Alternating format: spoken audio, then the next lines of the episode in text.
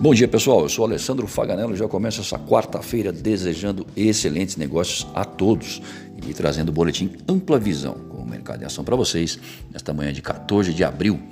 Os dados foram coletados até as 8h55. O cenário é o seguinte até o momento. Nas bolsas, o S&P futuro operando em alta 0,13%, o índice da Alemanha, o DAX, leve alta 0,04%, o CSI 300 da China encerrou em alta, 0,83%. Comportamento do barril de petróleo, WTI, 61 dólares. Já o dólar ante as principais moedas no exterior é cotado em baixa de 0,07%. Bom, nós temos aí até o momento na zona do euro a produção industrial de fevereiro caiu 1% em relação a janeiro. Nos Estados Unidos saem os preços dos exportados e importados em março, às 9h30 da manhã e o livro Bege às 15 horas. E um dia que teremos aí participações de Jerome Powell e Richard Clarida em eventos. Uh, na China, o crescimento do crédito para financiamento social desacelerou em março. Já a relação diplomática do país com os Estados Unidos segue ruidosa devido a tensões em relação a Taiwan, ilha que os asiáticos afirmam ser sua e com quem o Departamento de Estado americano aprofunda laços. Uh, no Brasil, o fluxo cambial semanal será divulgado às 14h30 e sobre a CPI da Covid envolvendo o governo federal, uma imposição feita pelo Poder Judiciário ao Legislativo, determinada pelo ministro Barroso do STF, e o repasse de verbas para estados e municípios, exceto no que tange as ações de governadores e prefeitos diante da pandemia, não permitido pelo regimento do Senado, seguem as observações.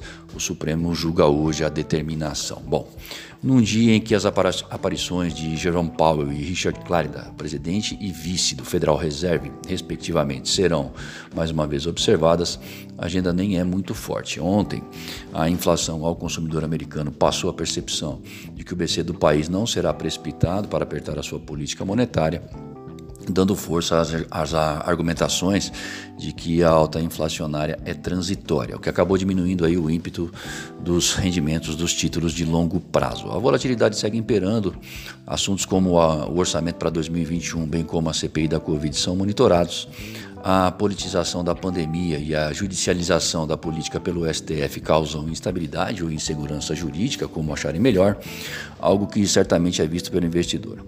Enquanto isso, o presidente do Banco Central Brasileiro, Roberto Campos Neto, declara que o BC está atento ao impacto do câmbio sobre a inflação mas o cenário está dentro do previsto. Ele também disse ver nova alta na Selic em 0,75% na próxima reunião do Copom em maio, estimou a reabertura da economia é, no segundo semestre e comentou ser muito importante que o país envie uma mensagem de disciplina fiscal após os gastos expressivos que a pandemia impôs.